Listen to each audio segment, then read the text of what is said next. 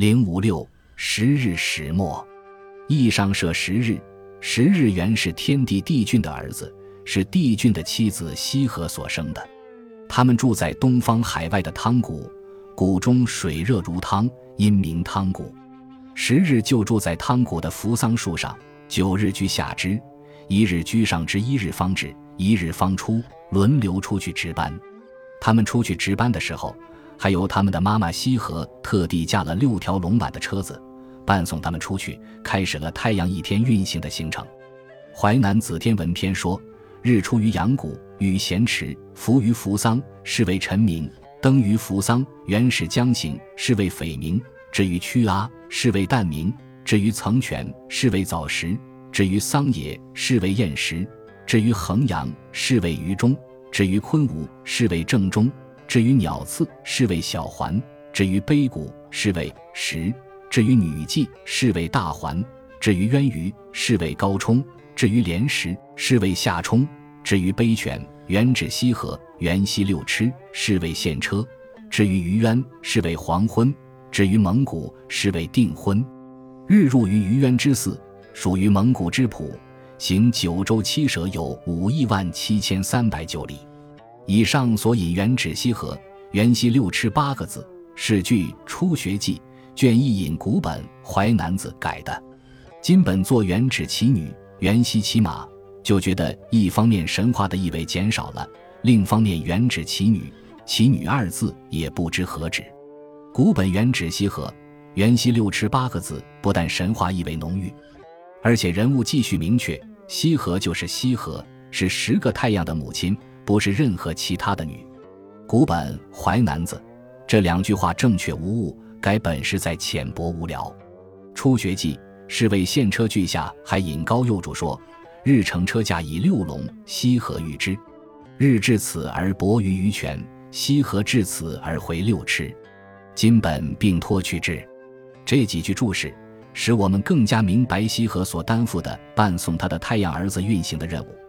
他把每天轮流出去值班的儿子一直送到碑泉，至此而后，他就得赶着六龙驾的空车回去。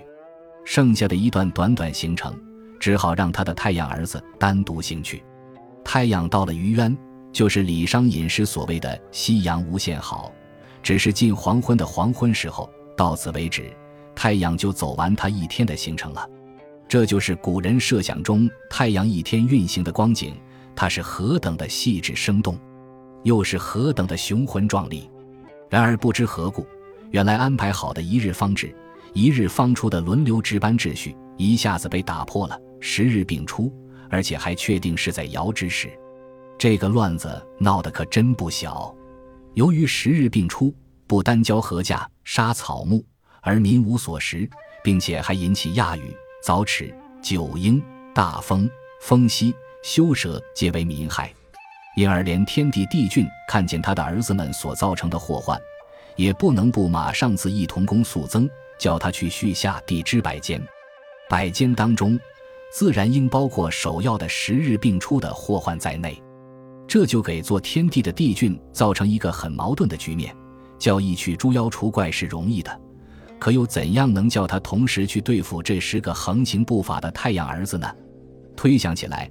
如果按照帝俊的意图，当然不过是叫义去威吓威吓他的太阳儿子们便算了。书缺有见，其详不可知。哪知义一下去就认真的干了起来，养射十日，终其九日，日中九乌皆死，堕其羽翼，故留其一日。这就是正直无私的英雄义对造成巨大灾祸的病出的十日的严厉惩罚，表明他并没有按照天地的意图办事。天问说：“逢尧立决，风息试射，何现征肉之高而后帝不弱？”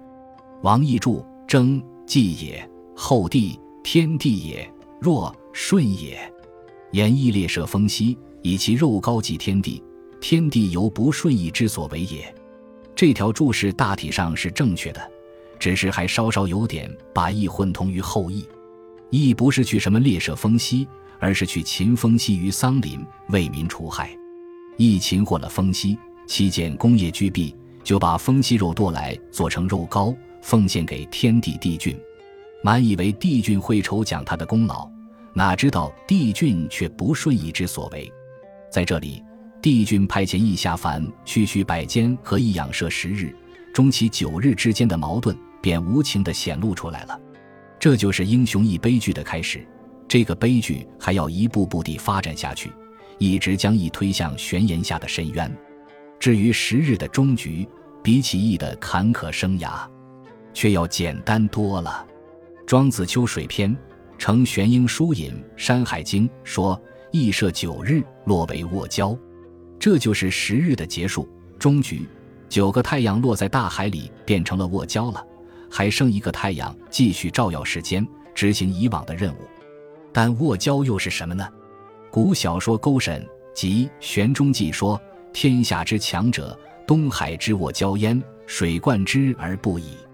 卧礁者，山名也，在东海南方三万里，海水贯之而急消，故水东南流而不盈也。卧礁又名尾驴，《文选养生论》注引司马云：“尾驴，水之从海水出者也，一名卧礁，在东大海之中。”尾者在百川之下，故称尾；旅者巨也，水足巨之处，故称旅也。在扶桑之东，有一旦方圆四万里，后四万里，海水注者无不瞧尽，故名卧礁。这又是有别于龟墟的百川注海而不盈的另一种神话性的解释。原来在扶桑之东，有这么滚热发烫的一块大石头，方圆四万里，后四万里，海水注者无不瞧尽。所以能够吸收百川的水，现在据说一所设的九日都落为卧礁了，就更给卧礁的神异性以有力的支持。东海下面那块吸进百川水的大石头，原来是九日的残骸所化，无怪它还有那么大的炎热。于是这就顺利完成了推原神话所要达到的使命。本集播放完毕，感谢您的收听，喜欢请订阅加关注。主页有更多精彩内容。